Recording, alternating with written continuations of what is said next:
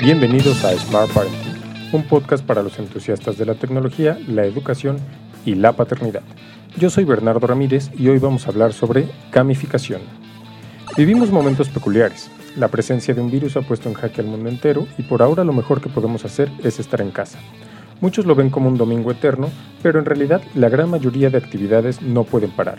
Muchas escuelas han sorteado la contingencia con clases en línea y algunas empresas han encontrado la forma de hacer en la medida de lo posible un trabajo en casa, o lo que conocemos como home office. Llevamos así un par de semanas y aún no hay certeza de cuánto más seguiremos así, pero adaptarse a esta situación seguro no es fácil para muchos, en especial para quienes tienen hijos y home office al mismo tiempo. Por ejemplo, lidiar con la escuela, el trabajo, los deberes, las tareas, los quehaceres, la clase o la junta en línea y todo lo que se puede presentar desde casa. Y aparte de todo eso, pues mantener un buen humor. No, no es fácil. Por eso hoy queremos compartir un tema que seguro puede sernos de utilidad, la gamificación. Empecemos por el principio. ¿Qué es la gamificación? Vayamos a lo práctico.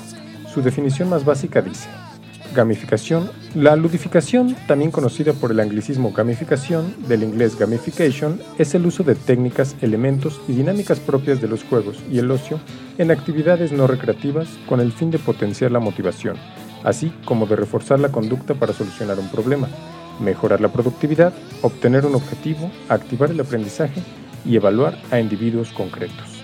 Básicamente, es usar elementos de los juegos en cosas que no son un juego para incentivar algo en específico, que puede ser cualquier cosa. En este caso lo vamos a aterrizar en actividades cotidianas. Suena simple, pero llevarlo a la práctica es más difícil de lo que parece. Los ejemplos más comunes los podemos ver en aplicaciones o campañas de marketing. Los puntos que nos dan cuando compramos algo en alguna tienda en particular, o las estrellas o que nos mencionen como alcalde en Foursquare tras registrar nuestra visita en algún comercio, si alguien aún recuerda que era eso, o ya más del lado que nos podría interesar, los tableros de actividades en casa en los que ponemos estrellitas por actividades hechas. Todos son ejemplos de gamificación, pero incluir elementos de juego como una puntuación, ranking, estrellas o niveles no necesariamente significa que obtendremos éxito. Incluso puede llegar a ser motivo de que se abandone la tarea en cuestión. En primer lugar, debemos tomar en cuenta algunos conceptos básicos para la implementación y, al igual que en un juego, se debe tener claro cuál es el objetivo o finalidad de lo que vamos a hacer. Hablando de labores de casa, por ejemplo, el objetivo puede ser hacer los quehaceres diarios con la participación de toda la familia, o quizá pueda ser algo más concreto como que nuestro hijo termine a tiempo la tarea o simplemente que un cuarto se mantenga en orden. Cualquiera que sea el objetivo, debe estar completamente claro. Tomemos de ejemplo hacer los quehaceres del hogar por todos los miembros de la familia. Una vez que tenemos nuestro objetivo claro, debemos diseñar la estrategia. Y para hacerlo, el segundo paso es conocer quiénes serán nuestros usuarios. Volviendo al ejemplo de los quehaceres, debemos contemplar qué edades tienen nuestros participantes. Si, por ejemplo, tenemos una hija adolescente y un niño pequeño, además de mamá y papá, que tienen horarios diferentes, deberemos considerar las variables para que esto funcione y llevar la dinámica tampoco se vuelva una carga. Si mamá o papá llegan tarde del trabajo, debemos considerar que su tiempo y participación pueden ser diferentes, pero de igual manera deberán estar reglamentados. O, si en el caso del más pequeño del hogar no puede hacer muchas actividades por su edad, como lavar los baños, por ejemplo, también debe considerarse, para que todos entiendan que las actividades están repartidas acorde a tiempos, edades y habilidades de los participantes. Esto es importante, pues en una familia las actividades no pueden repartirse igual, a diferencia de en una casa donde, por ejemplo, vivan solo estudiantes universitarios. Se esperaría que ahí todos tuvieran las mismas habilidades para hacer los quehaceres de un hogar. Tenemos entonces un objetivo claro y entendemos quiénes son nuestros usuarios, qué habilidades tienen y bajo qué contexto será su participación. Con esto será más fácil determinar el resto de la estrategia. Por ejemplo, volviendo a los dos casos anteriores, una familia puede poner en entredicho actividades de ocio en relación a si se hace o no una actividad, pero en el caso de los estudiantes universitarios, podríamos hablar incluso de que el dinero sea un mayor incentivo que ver o no la televisión. Pero hasta aquí solo son ejemplos. Lo siguiente ya es el diseño de la estrategia en sí, y aquí es donde entra la parte de los juegos y la creatividad de cada quien.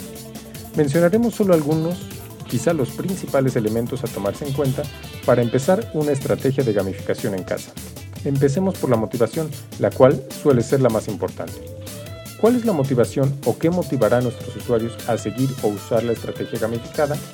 Si logramos contestar esta pregunta, tenemos más de la mitad de la tarea hecha, pues si no logramos encontrar qué los motivará a darle seguimiento, seguramente el plan solo durará un par de días y posteriormente se olvidará o será una carga. Para encontrar una motivación, debemos encontrar también la meta, o qué se gana al final, esto es, el objetivo de los usuarios. No necesariamente es el mismo objetivo de las actividades en sí. Esto es, nuestro objetivo es que se hagan los quehaceres, pero para los usuarios, hacer los quehaceres solo es un medio para obtener algo más, su victoria, que puede ser una tarde en el cine o una pizza el fin de semana. Como vemos en la gamificación, suele haber siempre un objetivo detrás de la victoria. En nuestro ejemplo, los usuarios ganan una recompensa, una pizza por ejemplo, a costa de hacer los quehaceres. Debemos encontrar qué cosas logran motivar a nuestros usuarios para hacer lo que se requiere que hagan. En ocasiones, la motivación, victoria o recompensa puede ser suficiente para que se hagan las actividades y en ocasiones también puede ser necesario considerar qué pasa si no se logra el objetivo o qué pasa con quien tenga menos puntos. Por ejemplo, si un miembro de la familia no logra hacer sus actividades, pero los demás sí, quizá no sea necesario cancelar la tarde de cine o la pizza. Pero sí se le puede asignar una tarea o algo displacentero para motivar que a la próxima realice todas las actividades. Por ejemplo, juntar la basura y sacarla puede ser una tarea que a nadie le guste y por tanto puede ser la tarea que realice quien haya tenido el peor puntaje o menor participación en las actividades del hogar, y de esta forma también sirve como motivación. Definimos qué los motivará, qué ganarán y qué pasa si no cumplen el objetivo, ya sea de forma individual o en equipo. Ahora debemos plantear la condición de victoria, esto es, qué elementos se deben cumplir y cómo para que todos tengan claro quién o quiénes ganaron y por qué. Para definir la condición de victoria, tomemos como ejemplo un juego simple, serpientes y escaleras. La condición de victoria es llegar a la meta, pero para llegar debemos recorrer el camino siguiendo normas, tirar dados y subir o bajar según sea escalera o serpiente. Para nuestra tarea gamificada debemos definir qué elementos se deben considerar para ganar. Siguiendo con el ejemplo de los quehaceres, podemos definir qué quehaceres se incluirán en el plan. De estos quehaceres quizá no todos tengan el mismo nivel de dificultad y por lo mismo quizá no todos puedan valer lo mismo. Por ejemplo, lavar los baños no es igual a lavar los trastes. Sin duda, una debe valer más puntos que el otro. Entonces, debemos definir qué actividades se deben realizar y cómo se van a cuantificar para que cada quien pueda definir su estrategia para ganar. Por ejemplo, si gana quien junte 50 puntos y lavar los baños vale 40, quizá alguien prefiera hacer eso y una actividad más para lograr tener el resto de la semana libre. Definir las tareas y cómo se medirán según su ejecución a veces puede ser la parte más complicada de la gamificación, pero si lo hacemos bien, valdrá la pena. Lo anterior viene de la mano de la retroalimentación. En un juego, sabemos en qué nivel vamos, cuánto nos falta o cómo nos fue en un nivel.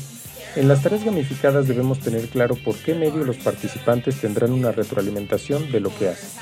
Lo más común es un tablón de actividades en el que se coloquen las tareas con sus puntajes y cada participante tenga un color o figura específica que va moviendo sobre su avance o desempeño a lo largo de lo que dure la actividad. En nuestro caso, hablamos de los quehaceres de una semana, por lo que el tablón deberá considerar a los participantes, la temporalidad, las actividades y el puntaje o progreso por participante. A esto se puede agregar algo que en los juegos suele ser también un factor de motivación el grado de dificultad por nivel. Por ejemplo, lavar los trastes te da una estrella, pero lavarlos y secarlos te da dos estrellas. Y si los lavas, los secas, guardas y acomodas la alacena, te pueden dar tres estrellas o puntos, según lo que, lo que manejen. Esto puede ser una forma de medir el avance, de ponerse un reto que al final me puede dar una mayor ventaja sobre quien juntó 40 estrellas de golpe lavando un baño, por ejemplo, o si se trata de un niño pequeño, podemos buscar que la primera estrella la pueda ganar completamente acorde a sus habilidades por edad. Pero podemos darle una estrella más para motivarlo a hacer cosas que no le gustan o para las que pueden representar un reto pero no exceden sus habilidades. En este caso, el cómo se miden los puntos, estrellas o lo que definamos está vinculado de alguna forma a la motivación y sobre todo toma en cuenta las habilidades de los participantes, motivándolos incluso no solo a ganar, sino que a mejorar en una destreza específica. Otro aspecto que se puede definir es el de la competencia. Competir y ganarle a alguien más suele ser motivador, pero también podemos buscar que la competencia sea sana. Si ponemos a competir a hermanos, quizás se vuelva más una pelea y generemos conflictos en lugar de mejorar o promover la convivencia. Podemos hacer que formen equipos o que, si realizan actividades en equipo, ganen más puntos que si las hacen de forma individual. Y de esta manera la competencia no será entre ellos, pero sí contra el juego, ya sea para acabarlo más rápido, ganar en equipo o recibir una recompensa extra. Al final, no debemos perder de vista lo más importante. Si la actividad gamificada no implica una sensación de bienestar, alegría, felicidad o diversión, mientras se realiza, difícilmente será algo que pueda convertirse en una actividad que le guste a los participantes y adicionalmente su éxito a largo plazo no podrá ser garantizado. Tratamos de aterrizar todo en un ejemplo un tanto complejo, como es la participación de todos los miembros de la familia para realizar los quehaceres de la casa. Pero llevémoslo a uno más simple como es motivar a un niño a que haga la tarea. Con un sistema de estrellas quizá lo resolvamos. Nuestros hijos seguramente conocen los juegos en los que según su desempeño en cada nivel reciben una, dos o tres estrellas. Así que podemos hacer lo mismo si tomamos cada tarea de cada asignatura como un nivel y evaluamos de cada tarea tres cosas, como por ejemplo terminar en un tiempo razonable y definido desde el principio, que la tarea no tenga errores de ortografía o deba ser corregida y por último que la tarea se entregue de forma limpia, sin tachones o borrones.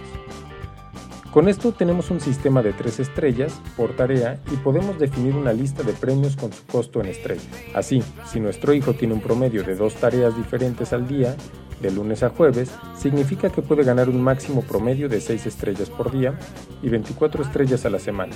Tomando esto en cuenta, podemos asignar valor a los premios. Por ejemplo, que una pizza cueste 24 estrellas, pero quizá una ida al cine con palomitas o postre cueste 65 estrellas. Todo esto según los gustos y preferencias de cada quien, pero siempre considerando que le represente un reto y que el reto no sea tan grande que de solo pensarlo desmotive. Las estrellas pueden ser físicas o tenerlas en un tablero con tres columnas para que en el mismo tablero se vea el avance en limpieza o si es necesario trabajar más en ortografía. En resumen, debemos considerar nuestro objetivo, a los participantes y sus habilidades, la motivación, condición de victoria y de pérdida, tareas que puedan representar un reto o que tengan un nivel de dificultad que pueda variar, un sistema de retroalimentación o tablero de seguimiento, competencia sana y diversión. Y por último, todo esto puede ser diseñado en familia, de tal forma que todos sean parte del diseño y estén de acuerdo en su implementación. De esta forma aseguramos que participarán y si a la primera hay fallas, no duden en hacer cambios y mejorar de forma constante. Quizá la meta se pueda cambiar de forma semanal Permítanse en familia hacer cambios, mejoras y sobre todo ser creativos en su tablero. Usen colores, estrellas, materiales diferentes y logren que les dé gusto verlo y darle seguimiento, pues la constancia también es fundamental. Si han tenido o después de esto tienen una experiencia que quieran compartir, envíennosla a smartparenting.mx.gmail.com. Mi nombre es Bernardo Ramírez y esto fue Gamificación de Actividades en Smart Parenting Podcast. Este podcast pertenece a Grupo Nana, consultoría para la primera infancia y crianza respetuosa. Para saber más, visita psicología y desarrollo infantil.com.